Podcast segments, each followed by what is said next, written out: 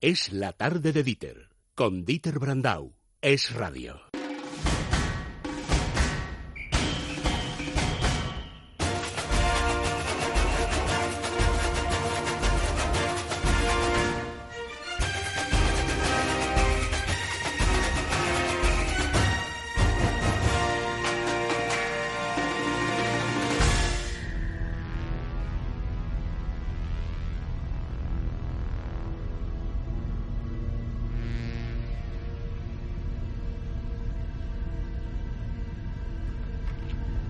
Tiene WhatsApp aquí nuestro intenso, realizador qué y sabes que intenso, ahí no. de verdad. Nos dice, no, Blade Runner, que es lo que están escuchando ustedes, Evangelis, se desarrolló en 2019. Sí. Y hay quien pensó, sobre todo en España, que no íbamos a sobrevivir al 19.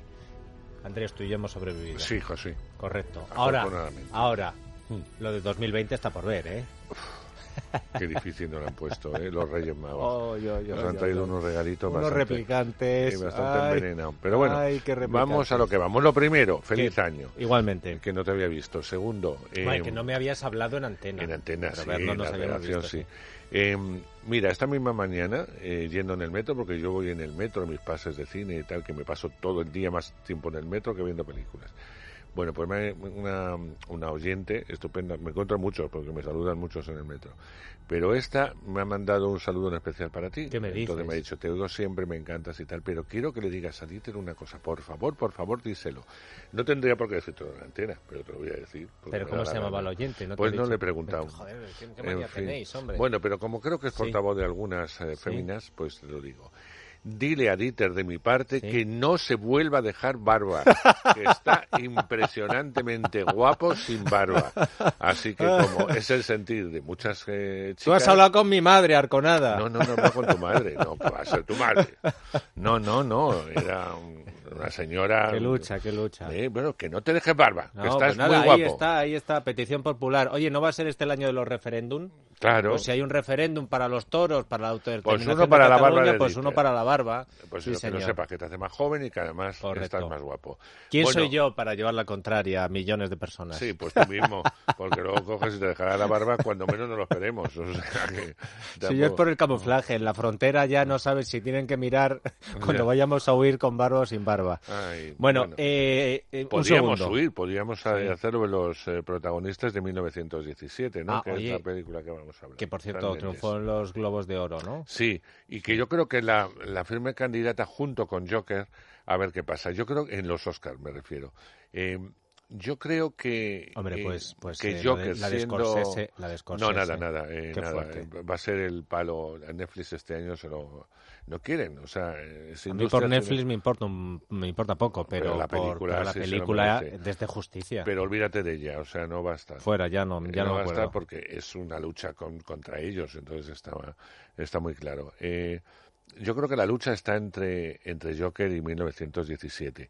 Tan Eh, buena es Sí, 1917. ahora te lo explico. Eh, lo que sí es verdad es que Joker está apoyada por un gran estudio, eh, por una multinacional como es Warner. Quiero decirte que mucha gente trabaja para Warner, forma parte de la academia, votan, etcétera. Y por otro lado, está, eh, está producida por, mm, por productoras más, más o menos pequeñas. No te voy a decir que sea una película independiente, pero podría La de ser. 1917. Podría ser una película independiente, una película que San Méndez ha hecho lo que le ha dado la gana, porque evidentemente no había una multinacional detrás, si no, no le produce en 1917.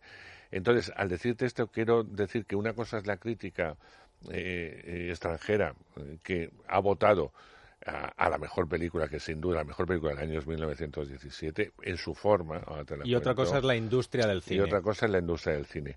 Por eso te digo que va a estar entre las dos. Eh, ¿Qué tiene 1917 para haber gustado no solamente a la crítica, sino al público que ha ido a verla ya en Estados Unidos o en Inglaterra? Pues primero porque es muy sorprendente. Yo no soy nada aficionado, como bien sabes, a, la- a las guerras. Ni Yo a, la, Hombre, la- a las películas de guerra, no a las guerras. No, claro, hombre, ya, vamos ahí, al género de Sí. guerra. Eh, ni la primera, ni la segunda, ni la del Vietnam, ni ninguna. Es verdad que alguna, concretamente, me ha gustado Cuando son buenas siempre has Sí, me ha gustado ellas. porque evidentemente eh, eh, va más allá a veces de, de dónde se sitúa, sino de lo que cuentan. Y es el caso de 1917. 1917 está rodado en un falso plano secuencia. Es decir, eh, la crítica lo que más ha destacado es cómo está hecha, donde la cámara es auténtica protagonista. Es, es un plano secuencia, para si alguno no sabe lo que es, es como que se ha rodado toda de golpe, sin corte.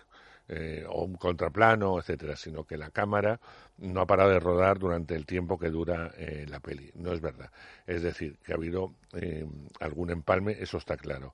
Pero no lo notas, es decir, que parece que está rodada todo desde el inicio hasta el final en ese llamado plano secuencia. Te digo que, que no es verdad porque él mismo lo ha reconocido, que tuvo que hacer el propio San Méndez Cortes. Es verdad que tuvieron que ensayar mucho. Era una película muy compleja eh, precisamente por ese plano secuencia y por lo que quería contar.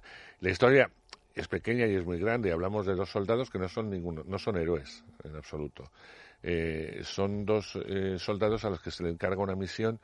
Están en las trincheras, tienen que ir al final de la trinchera, tienen que pasar a otra trinchera para avisar a unos compañeros, a los compañeros de esa, de esa legión, no, no se llaman legiones, bueno, de, de esa fracción, que eh, les han eh, tendido una trampa y si no, si se meten en ella, pueden morir todos los mil y pico que están metidos eh, defendiendo evidentemente al ejército británico.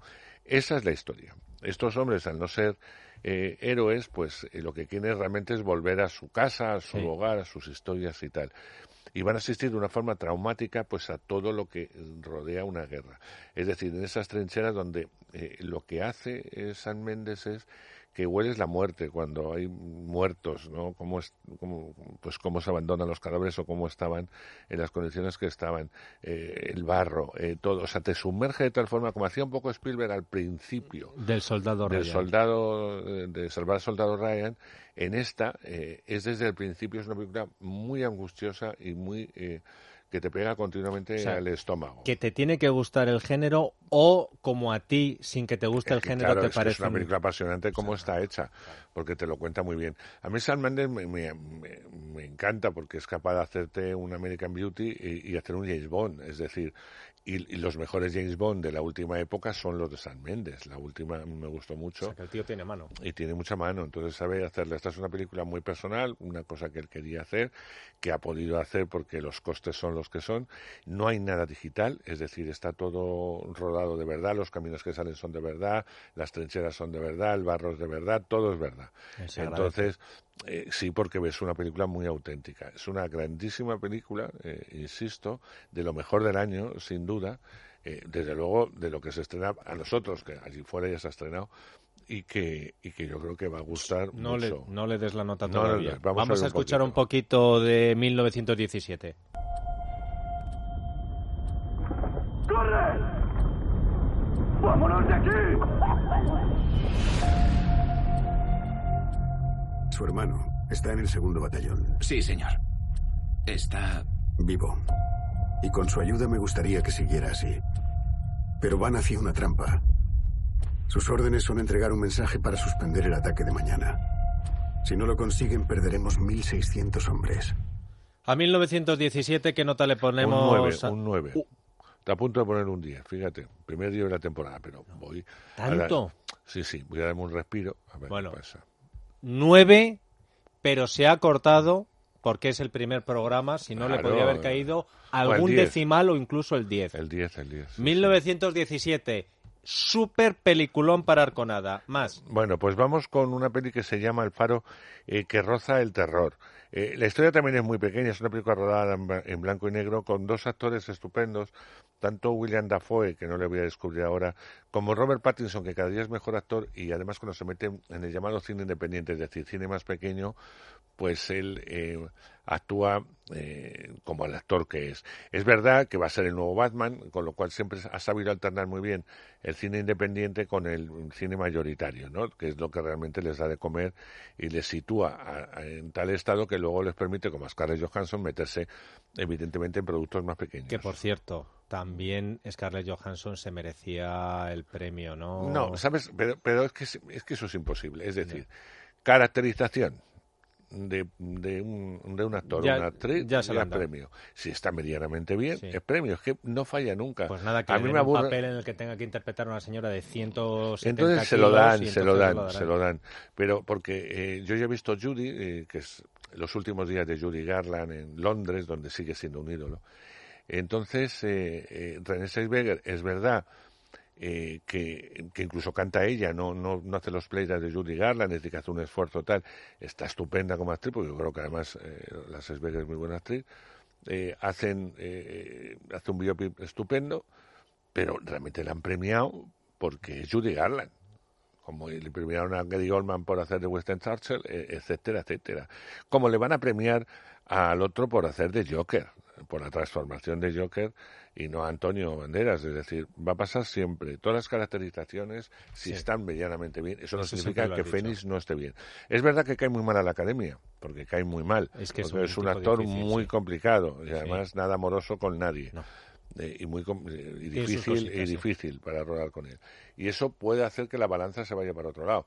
Pero evidentemente eh, el Joker es el Joker y la composición Bueno, que te he interrumpido cuando estabas pues el faro. el faro. El faro es que no puedo contar demasiadas cosas porque si no te contaría toda la película. Estamos hablando de una isla muy remota, está en el sur de, eh, de Nueva de Nueva Inglaterra. Eh, estamos en 1890, donde la luz de los faros realmente era fundamental y, la labor de los fareros mucho más. Es decir, es una peli de miedo. ¿eh? Sí, sí.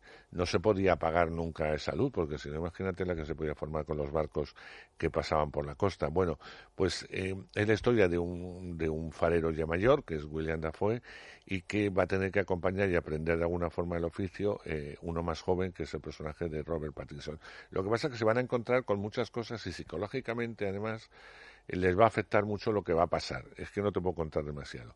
Pero es una película que se ve bien, sobre todo para los amantes de género, y que los dos están estupendos. ¿Da mucho miedo? Bueno, lo justo. Es en blanco y negro, por ah, cierto. Ah, mira.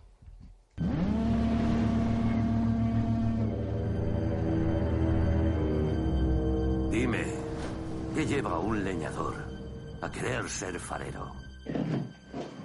Intento ganarme el jornal como cualquiera.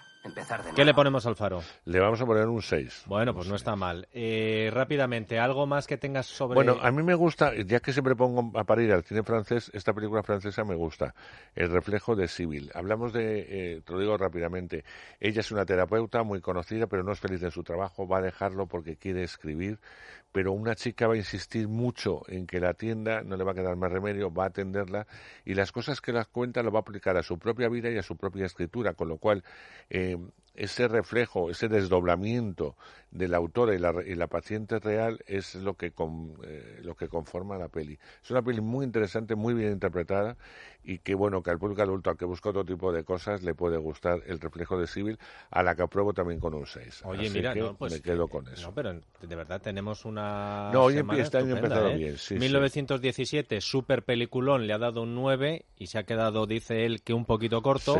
El Faro, que es de miedo, le ha dado un 6 para los que les guste el miedo y para los que busquen otras cosas, una película francesa, El reflejo de Civil, otros 6. no está mal. no, está, mal. En, eh, en otros asuntos hemos empezado de otra manera, pero en lo que son estrenos de cine hemos empezado fantásticamente. Sí, fíjate, yo eh, de verdad que todas las tardes cuando me pongo a ver la tarde te digo, no, no quiero oírlo. No quiero oírlo porque es que me altero mucho. Me altero mucho con las cosas que me cuentan, porque es verdad. Porque el cine, uno sale del cine y dice, bueno, pues ya está, ya se ha pasado. Pero es que esto no. Y como cada día me descubres una cosa, Dieter, eh, lo paso fatal. Esto es como una película de misterio, pero sin misterio porque va peor muchas veces de lo que vosotros avanzáis. Y basada en hechos reales encima. No, no, no está basada, son los hechos reales, pero que son hechos reales que no tienen fin, porque las noticias cada día van cambiando de un momento a otro y nos vamos temiendo lo peor. Es decir, ¿cuál es la única fórmula de enfadarse, relajarse, emocionarse, aplaudir e incluso llorar, porque también hay tiempo para llorar? Pues la tarde de Dieter de 4 a 7, de lunes a viernes. Querido, fin de semana estupendo a ti y a todos los tuyos.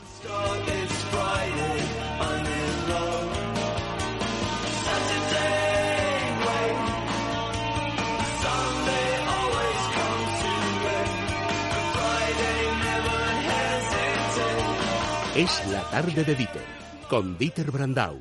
Es radio.